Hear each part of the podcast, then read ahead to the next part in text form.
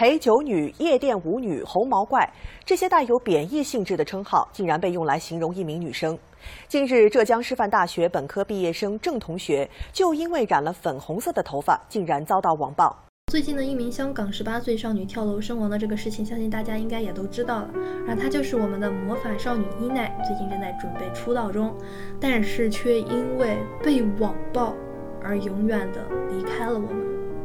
一位病例的行程轨迹公布之后呢，引发了大家的关注和热议。现在他的个人隐私被泄露了，很多网友对他的个人生活评头论足，甚至公开谩骂。在山西临汾警方的帮助下，刘学周与亲生父母见面相认。但仅仅隔了一周，刘学周发文表示，亲生父母受不了网上的谴责，已将他的微信拉黑。而刘学周本人也很快遭到网暴，质疑他利用寻亲自我炒作立人设。今年一月二十四号，不满二十岁的刘学周因不堪网暴，在三亚轻生。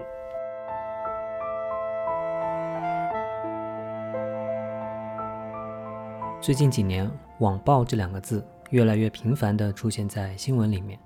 因为被网暴而陷入抑郁乃至轻生，这样的悲剧正接二连三地发生。正在听节目的你，可能也认识被网暴过的朋友，甚至自己也遭遇过网暴。本期新闻实验室播客，我们就借由一位网暴受害者的讲述，探讨这种糟糕的现象背后的诸多问题。我是方可成，是一名新闻传播学的研究者。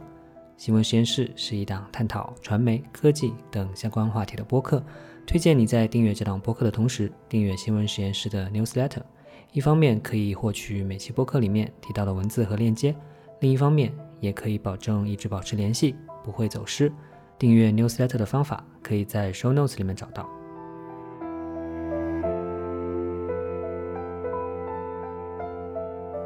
在这里讲述自己被网暴经历的是一名在香港读本科的内地学生。如今啊，在不少的大学里面，都有人建立匿名的信息交流平台，也就是一般惯称的树洞。树洞呢，一般不向外人开放，需要凭借这所大学的学生身份才能注册到用户。在里面的发帖呢，可以是匿名的。一般来说，树洞里面常见的内容包括征求选课建议啦。谈论校园生活和社会时事啦，或者呢，纯粹是抒发情绪。匿名的特性使得大家的发言更加没有负担，因此呢，树洞的活跃度颇高。但难免啊，也有人在匿名的保护之下发布一些并不妥当的内容。网暴的故事就发生在这所香港高校的内地生专用的一个树洞里面。我们暂且呢叫这位受害者叫小外吧。小外同学呢是学校的一个社团的负责人，他被网暴的经历就与自己的社团负责人的身份非常相关。我们来听听小外同学的讲述。就是有一天下课了，我这个时候打开手机翻树洞，发现有一个有一条树洞是一个新的，我们应该是新招的一个干事，新招的一个社员，他在树洞里面发帖问怎么退出这个社团，然后这一条帖子就非常火，底下有很多很多的跟帖。这个洞主对于这一条帖子的回应是说，觉得这个社团的事物和一些风格和他预想的不符合，然后他就想要退出这个社团。于是，当他在说自己出要反思自己内部出现什么问题之后，就会就有一些人提出了一些质疑。我因为我那天事情也蛮多的，而且我前一天通宵了，我就晚上大概六七点钟我就直接睡了。第二天早上九点多钟醒了之后，我就看到我的手机里面有两百多条消息，有这两百多条消息有这种群聊的，然后也有这种私聊的，逐渐往上翻，对，就出现了两条主要的这个网暴的贴，开始有指责社团的嗯帖子，对社团工作有所不满，本来呢是一件很平常的事情，但是当这个帖子被发到了树洞里面，相关的讨论就逐渐开始变味了。他是套着苏联笑话的这个框架来指责这个社团，包括有说我们比较官僚，然后说所谓的集权会长的亲友团，然后还有说会长是斯大林这种。苏联笑话，原本指的是流行于前苏联和前东欧社会主义国家的政治笑话，虽然已经是几十年前的事物了，但是近年来呢，苏联笑话又在社交媒体上获得了新生，在一些小群体当中被频繁传播。究其原因啊，大概是因为苏联笑话提供了很多好玩的梗，而玩梗呢，则是社交媒体上的一项热门活动。一方面啊，玩梗是一件轻松有趣的事情，大家自然喜欢；另外一方面，梗玩得好的人也会获得极大的心理满足感，因为那代表着你娴熟地掌握了一种文化资本，在懂的人面前呢，甚至可以炫耀了。我们请小外同学为我们读了几条被修改之后用来攻击他的苏联笑话。我们对他的朗读做了一些音效处理。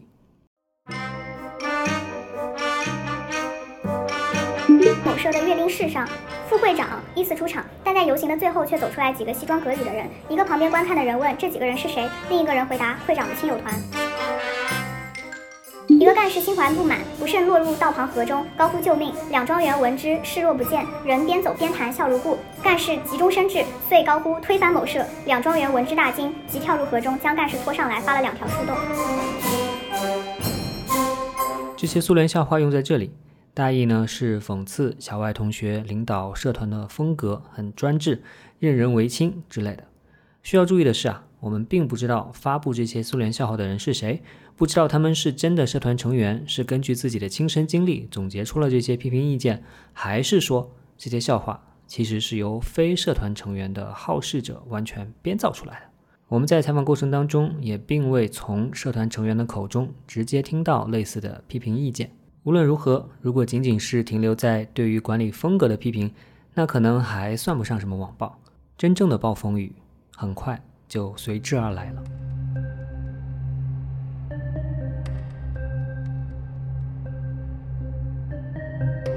我觉得可能是因为出现了关于会长的亲友团之后，大家就开始把注意力转移到会长身上了，然后就开始有针对我个人的一些污名和谣言。一开始是说会长是渣女，然后放了一个耳朵，就是说听瓜，然后就有人在底下说什么用用那种很隐晦的指代，就是用 NT 二。绿帽来指代这件事本身，然后大家底下就有很多很多人说，就是回复是放那种放耳朵，然后只听瓜。NTR 绿帽听瓜，这又是一系列的梗啊。听瓜当然很好理解，就是听八卦，听了瓜然后再吃瓜。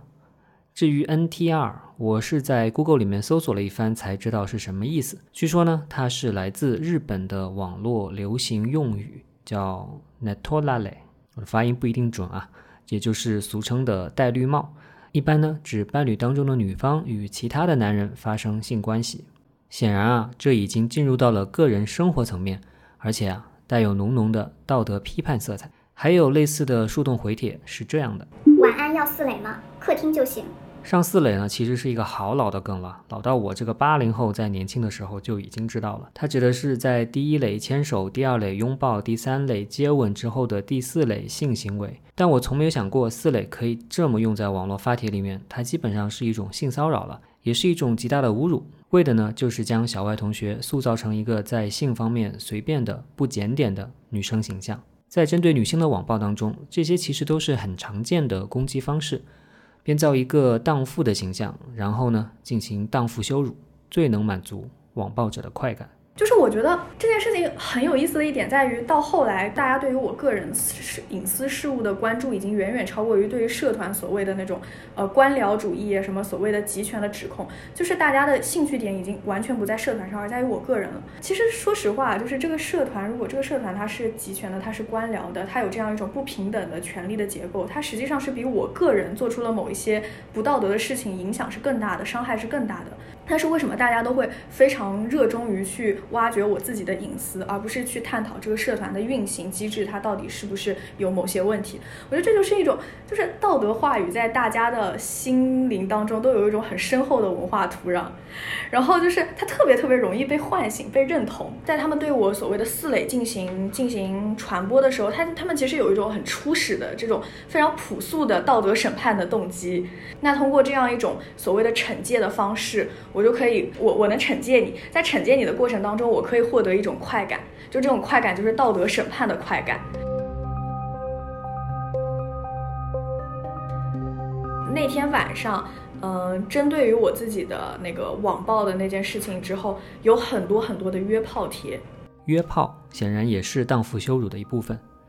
至此，一个完全基于想象和虚构的荡妇形象已经成了网暴的主题。而现实当中的小外同学呢，其实是一个连恋爱都没有谈过的大二学生。对于树洞里的围观者来说，那些编造的东西可能是所谓的瓜；而对于小外同学而言呢，就是莫名其妙的飞来横祸。我当时有一个很强烈的感觉，就是我看到那两百多条消息，我没有任何的力气去回应他，我没，我甚至连打字的力气都没有。然后我当时整个人是有一种很强烈的抽离感，就是我的大脑一片空白，然后我手机里的字符和我自己的，我自己身处的这个世界仿佛是两格的，就阴阳两隔。然后大家是在这种阳间的，阳世间的，然后我是在这种。嗯，我是在另外一个事件的世界当中，然后这种震惊又是出离了我所有的预设范围之外的。因为如果我做过这件事情，我可能会觉得，我可能会有的时候会想到，哦，是不是有人会提到这件事情？但因为我从来没有做过这件事情，所以当这个谣言瞬间安插到我头上的时候，我是没有任何的反应的能力和反抗的能力的。然后我就让强迫自己进入到那样一种工作和学习的状态当中，不要去想这些东西。然后我是在那两天之后，我我跟我的朋友就是见面和吃饭的次数非常的频繁。就是那两天空白期过了之后，我基本上会很少给自己独处的时间。就是我非常非常希望能够和人待在一起。遭遇网暴的受害者最需要的是心理上的支持，这样的支持可能来自家人、好友。也可能来自陌生人。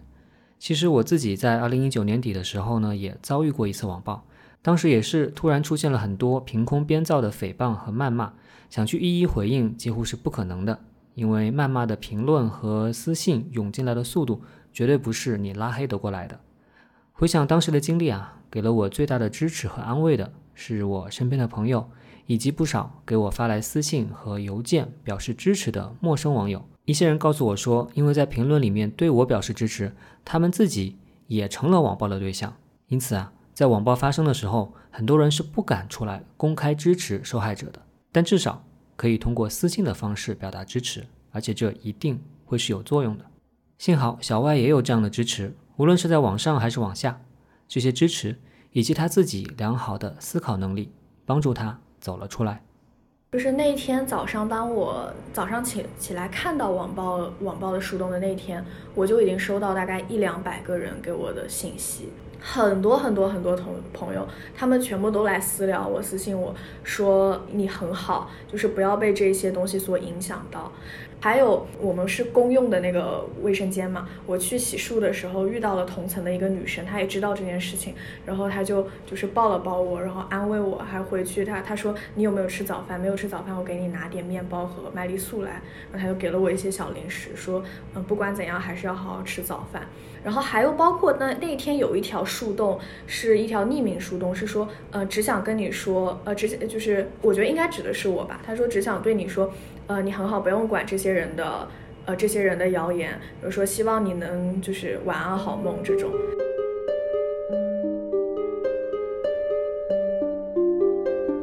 好，那么在继续聆听小歪同学的讲述之前呢，我先在这里插播一则消息。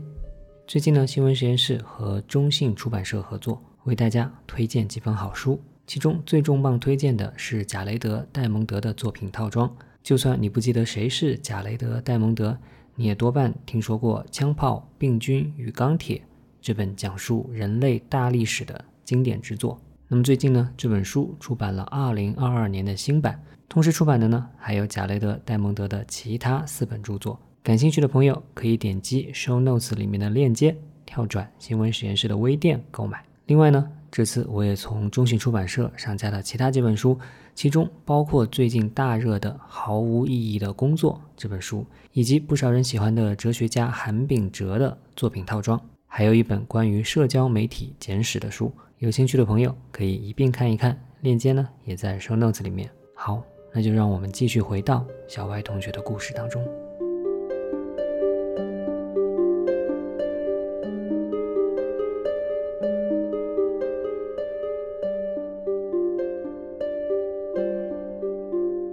从某种意义上说，小歪同学有他幸运的地方，因为他确实没有做过任何与所谓的渣女啊、NTR 啊，哪怕有一点点相关的事情，所以呢，他可以很清晰明确的去澄清。而网暴的参与者呢，在这样一块白纸之上，也找不到进一步去添油加醋的题材，也就逐渐散去了。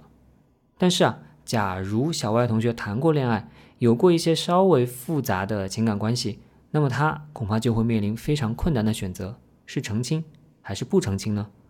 不澄清的话，别人会说你做贼心虚，因为所谓的身正不怕影子歪。可是澄清的话，一方面那是公布了个人隐私，一个普通人凭什么要这样面向大众公布自己的隐私呢？一个人的私生活凭什么就这样莫名其妙的成了公众的吃瓜话题呢？而且啊，国外有一句给网暴受害者的建议，叫做 “Don't feed the trolls”，也就是。别给那些喷子、那些网暴的参与者贡献更多的材料。你越回应，他们可能越兴奋。比如说，你承认自己有过两段恋爱，那他们就又有了针对这两段恋爱编造出新的故事的空间。这样下去没完没了，受害者受到的创伤就会更加严重。小外还跟我们分享了他的另一种心态。那就是作为受害者却不敢说出自己的感受，仿佛自己做了什么不恰当的事情，仿佛自己的遭遇还不值得说出来。其实啊，在舆论当中也存在着一种谴责受害者的心态。有的人会觉得被网暴的人自己肯定有什么问题，这种所谓的“苍蝇不叮无缝的蛋”的流氓逻辑，是对受害者的二次伤害。已经有太多太多的案例告诉我们，网暴有时候就像是天上掉下来的砖头，可能会砸中任何人。任何人都可能成为受害者，比如前不久，一个女生在网上分享自己的订婚照片，就被评论的网友造谣说她是洗浴会所的技师，然后各种言之凿凿的说法都出来了，一个人的生活就这样被打破了平静。我自己在后这件事情发生之后，不怎么跟任何人提这件事情，然后我也不会在朋友圈里面关于说这件事情。呃，即使我自己会思考，但我从来不会把思考的结果发到公共平台，因为我会担心别人会说所谓的你会在卖惨，就是你又把这件事情拿出来讲了，呃，并且我自己会觉得好像他们对我的批评和他们对我的暴力好像又没有那么的过分，就是这种过分指的就是可能像微博当中有的人会直接生殖器啊，然后这种脏字啊直接会骂你这种，他们好像也没有进行那样的，他们好像只是在进行一种质疑，然后只是在一种。娱乐化的方式，然后来嘲讽、来围观、来围观他人的隐私，就这件事情，他的表达方式可能没有那么直接，也没有那么直接的暴力。所以我一直当时会在想，如果我再重复的把这件事情提起来，会不会引起别人的一种反感？会不会引起别人的一种啊，你就受了这么点那个，你就在这边喋喋不休的说这件事情？甚至我自己都会用这样一种逻辑来让我自己不要再去过多的谈论这件事情。然后我又会觉得，其实我会这么想。我会这么自我约束，它其实也是一件非常傲慢的事情。就是你怎么可以去量化受害者的痛苦，给他进行排序，然后认定他到底是应该讲的还是不应该讲的？他应该是被提过多次提提及的，还是说不应该被提及多次的？以及就是我觉得有一种受害者视角视角叙述的缺失。就是我当我自己在回顾网暴这件事情的时候，我会经常会想的其实是受害者好像最多做的也就是澄清。但是我们没有看到任何受害者对于他所受到这些暴力之后的一些，他对于痛苦的描摹，这样一种受害者视角的缺失，也来源于或者说他又会加固这样一种对于表达情绪的污名化。我们需要听到更多受害者的声音，需要更多对受害者的共情，因为我们每个人都可能成为受害者。这绝对不仅仅是旁观他人的痛苦，每一次的网暴事件其实都是打在我们所有人脸上重重的一拳。你越理解受害者的感受，你也就越想知道人为什么可以变得这么坏，是什么让恶的力量可以这样的肆无忌惮呢？自然，网络的匿名性是一个重要的原因。罗翔老师曾经讲过喷子和键盘侠这个话题，他说：一旦匿名，人性中种种幽暗的成分都有可能暴露。柏拉图在《理想国》就说过一个故事。他说：“有一个牧羊人，有一天得到了一个奇怪的指环，这个指环戴在手上，他就可以隐身。那一个隐身的牧羊人可以做出他所想象的最坏的事情。他和国王的妻子通奸，最后又把国王给杀了，因为他是一个隐身人，他不用承担责任，人性中一切的幽暗都会被释放。所以大家就会发现，在网络这个匿名的背景中呢，人内心深处的种种幽暗的情绪都会被释放。人们会特别的习惯于好辩，会放纵自己好辩的天性，也会放纵自己无知的热情。好辩的天性，无知的热情，我觉得除此之外，还有另一种冲动在匿名的保护之下被充分激发出来，那就是前面提到的造梗和玩梗。小歪同学还跟我们讲了之前发生在树洞里面的另一个网暴例子，其中的受害者呢，甚至就此变成了树洞里经常出现的梗。之前我觉得有比我就是比我受到的这个网暴可能程度会更加严重一些的，就是之前有一个人，就是他在情感上面可能有一些，就是反正有一些情感上的纠纷，然后他被人挂到了树洞，并且附上了所谓的那个锤，然后就是当时那个事件就是锤渣男，他就是那个渣男，然后就有很多人扒他原来的一些情感的往事，然后还有针对，甚至连他的学术不诚信都被扒出来了。然后之后这个人他的名字在树洞，因为他是以英文名的形式出现了，所以之后这个人名英文名就变成了另外一个梗，就是经常会拿出来鞭尸那种。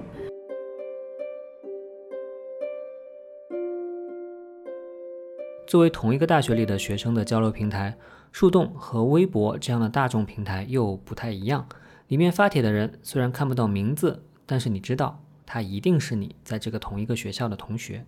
就是每个人在树洞里面，你实际上是一种半匿名和半实名的状态，因为你要注册树洞需要用的是学生证，然后你发帖的时候。你可以选择的也是匿名或者实名。匿名就是完全不知道你是谁，但是一天只有三次的发帖的次数。实名的话，就是你呈现出来的是你这个人的在树洞当中的昵称和 ID。其实已经所有人就心里面都默认了，所有使用就是使用树洞的人，他一定都是我们的同学。他不是同学，是学长姐，他就是老师。在这个时候，你去看到一些帖子的时候，你会不由自如，尤其是如果说针对某种现象或者针对某个人，你会不由自主的去推断他这个他所指的人到底是谁，因为你知道他就是你的同学，他可能正好就是你身边认识的人，所以有的时候内耗很大的一件事情。因为如果说你默认这些人你都不知道，那其实他们对你的影响好像也没有那么大，你还可以去很好的去摆脱这些东西。但是问题就在于。你可能会知道，哎，可能这些人是认识你的，你就会去猜到底是谁在说你。然后，当你在猜忌别人过程当中，这是一件无论是情绪还是信任，它都是一件消耗非常大的事。还有一点比较有意思的一点是，当大家在说树洞的时候，大家会说所谓的树洞就是粪坑，又有点像微博就是粪坑那种感觉。我一开始对这样一种论述，我没有觉得它有什么问题，但是后来当时方老师给我看了一下那个交大的那个树洞。交大的那个无可奉告，我看了一下那个背后的主创，他们发在我 B 站上的视频，我会在想，树洞的背后的主创人、运营者，当时开发这个树洞的这些人，那些抱有很美好愿景的，希望去扩拓宽公共讨论和公共空间的这些人，他们在看到说树洞是粪坑这样一种论述的时候，他们是会什么心态？他们会不会觉得很难过、很失望？无可奉告是上海交大的树洞。它的生命周期很短，二零二零年十二月发布，二零二一年四月关闭。关站的时候呢，主创人员发布了一则视频，在视频里面啊，我看到几个男生非常真诚的分享自己开发和运营无可奉告的过程，他们本来的期待，他们的收获，以及遇到的困难和困惑。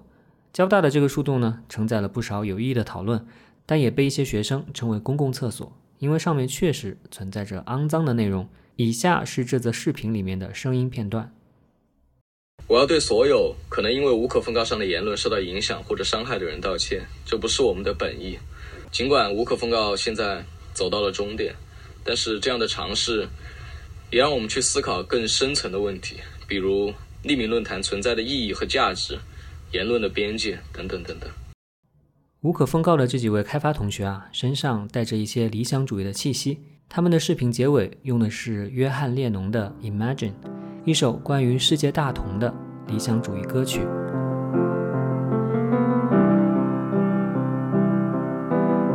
我想，大多数树洞的开发者们并不是为了开发一个公厕而做这件事的，他们其实对于表达和沟通有着自己的愿景。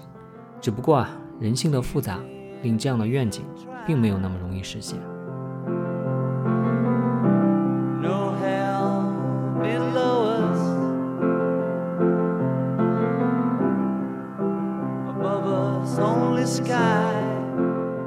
相比起这些基本上是在用爱发电，至少挣不到什么大钱的校园树洞开发者，我对那些社交媒体巨头们的态度是更为批判的。我想再稍微说回2019年年底我自己遭遇的那一次网暴。当时啊，网暴发生的主要平台是 B 站。那个时候呢，我在 B 站做 UP 主，有一二十万的粉丝。因为一些机会啊，我的微信里面也加了两三个 B 站的员工。当那些造谣的、谩骂的评论和私信像潮水般涌来的时候，我向 B 站的员工求助，有没有可能暂时关闭我的视频的评论区以及我的私信？我想这在技术上来说并不难实现。实际上，B 站有一些视频就是关闭评论区的，但当时 B 站员工给我的答复是不行，操作不了。然后呢，他们给我建议是可以手动举报那些留言和私信。我想，任何遭遇或者是旁观过网暴的人都会知道，这样的建议是多么的不靠谱。网暴发生的时候，那些评论和私信涌进来的速度，完全不是你手动点击举报就可以去对抗的。那就像是洪水决堤了，而你的手上只有一个小汤勺可以往外舀水。通过关闭评论区和私信的方式来帮助网暴受害者，这其实只是社交媒体平台应该做的最最基本的事情。实际上，平台还应该做更多，包括用机器和人工结合的方式，更加积极和迅速地识别和制止网暴行为，更加积极地配合执法部门识别出网暴者的真实身份，还包括塑造一种更友善的整体讨论环境。为什么要强调平台的作用呢？因为其实，在网暴事件当中，没有人是受益者，除了平台之外，被网暴的人以及他们的家人好友。自然是最直接的受害者，而那些网暴他人的人呢？除了获得一些虚幻的心理满足之外，也并没有得到什么。整体的舆论环境呢，在一次次的网暴之后变得更糟糕，大家更不愿意说话，戾气变得更重。而对于平台来说，每一次的网暴都意味着一笔或大或小的流量，而只要有流量就可以变现。说白了，平台的商业模式就是要挑动更多的流量。有的平台虽然表面上反对引战啦、网暴啦，其实背地里是非常喜欢看到网民们群情激愤、骂来骂去的，因为情绪化的网民才能带来更多的流量和变现。太冷静、太安静的舆论氛围是赚不到钱的。所以我始终认为，在治理网暴这件事情上，谁应该做更多，绝对是大的社交媒体平台，谁得益最多，谁的责任就越大。当然，公权力机关也应该做更多，法律应该给予受害者更多的保护。二零二一年八月，四川省绵竹市人民法院对被称为“德阳女医生案”的网暴事件作出判决，共有三人被判犯侮辱罪，需要服刑六个月到十八个月不等。这些逐渐出现的案例啊，相信会带来一些震慑力。但是，司法方面的救助，从速度和广度上来说，还远远跟不上。网暴事件的层出不穷的发生，很多受害者也缺乏资源寻求法律的援助。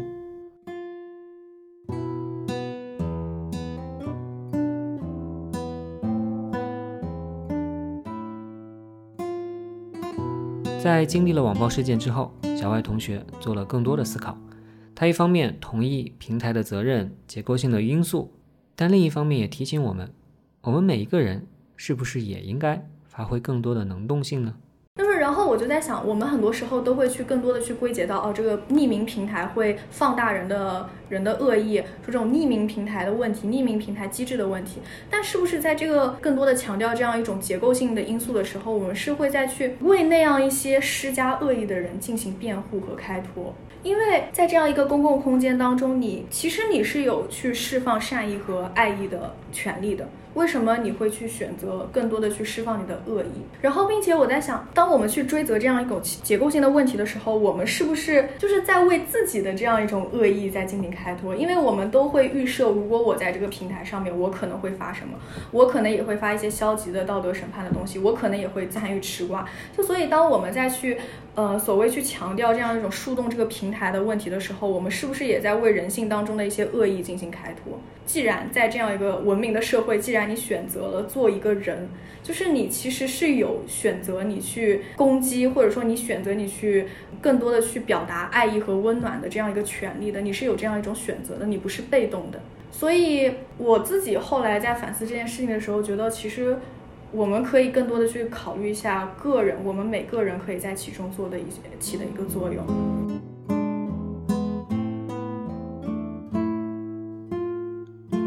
我觉得这是非常好的思考。我们每个人并非无能为力，这个世界不是别人的，是我们每一个人共同创造的。我想，除了主动去表达善意、去批评网暴现象之外，我们还可以做一些可能更加间接，但可能解决根本性问题的事情，那就是去对抗网络舆论当中常见的偏见与偏狭。我们去看那些网暴的言论啊，其实可以总结出一些规律。虽然说被网暴的人可能是任何人。但是网暴者施暴的理由和施暴的过程却有很多的共性。首先，他们都是基于虚假的信息，几乎所有网暴事件的理由都是捕风捉影、凭空捏造的，都是经不起事实核查和考证的。如果一个社会对虚假信息的容忍度很高，每个人都随随便便的去轻信一些没有来由的说法，那么这个社会一定是更容易发生网暴的。第二。网暴一般都伴随着非黑即白的二元化道德判断，因为只有这样的判断，才能让人不假思索地投入到攻击当中去。如果一个社会不鼓励对复杂性的理解，如果一个社会中充斥的是简单的站队思维，那么网暴在这个社会发生的可能性也就更大。第三，网暴还往往暴露出社会对某些群体的歧视，比如说针对女性的网暴，很多就是基于性别歧视、性别暴力。在香港少女伊奈被网暴的案例当中，也存在着对抑郁症患者的误解和歧视。比如有人说她只是无病呻吟。如果一个社会里面广泛存在着对某些群体的误解、歧视，甚至是恨意，那么网暴也一定会更加频繁的发生。所以要减少网暴，不仅要靠法律的制约，靠平台的积极治理，也要依靠我们每一个人共同塑造一个更在乎真相、更容纳复杂性。更拒绝站队思维，不同群体之间更平等、更互相理解的社会。网暴这个话题是非常复杂的。我们谈到了匿名状态下的心态，谈到了人们的道德狂欢，谈到了受害者讲述的缺失，谈到了平台的责任，谈到了法律的救助和局限，谈到了人的善意与相互支持，也谈到了怎样去塑造一个能够减少网暴的社会环境。我真心希望有更多的个人和机构可以用更多样的方式参与到对抗网暴的努力当中来。每次看到网暴事件的新闻，看到那些不堪入目的攻击言论，我都会想：这个世界为什么变成了这个样子？人为什么变成了这样一种丑陋的动物？我们怎样才能遏制人性的恶，让真善美的力量盖过恶的力量呢？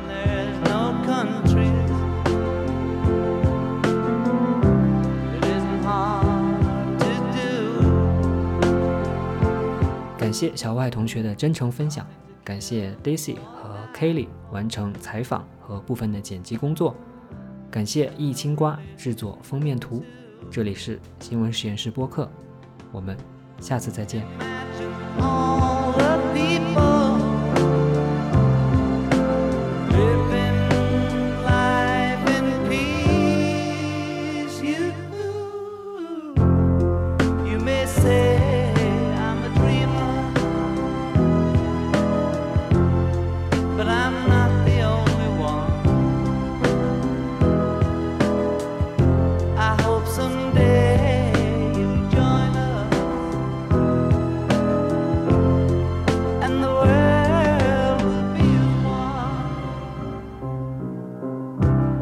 imagine no.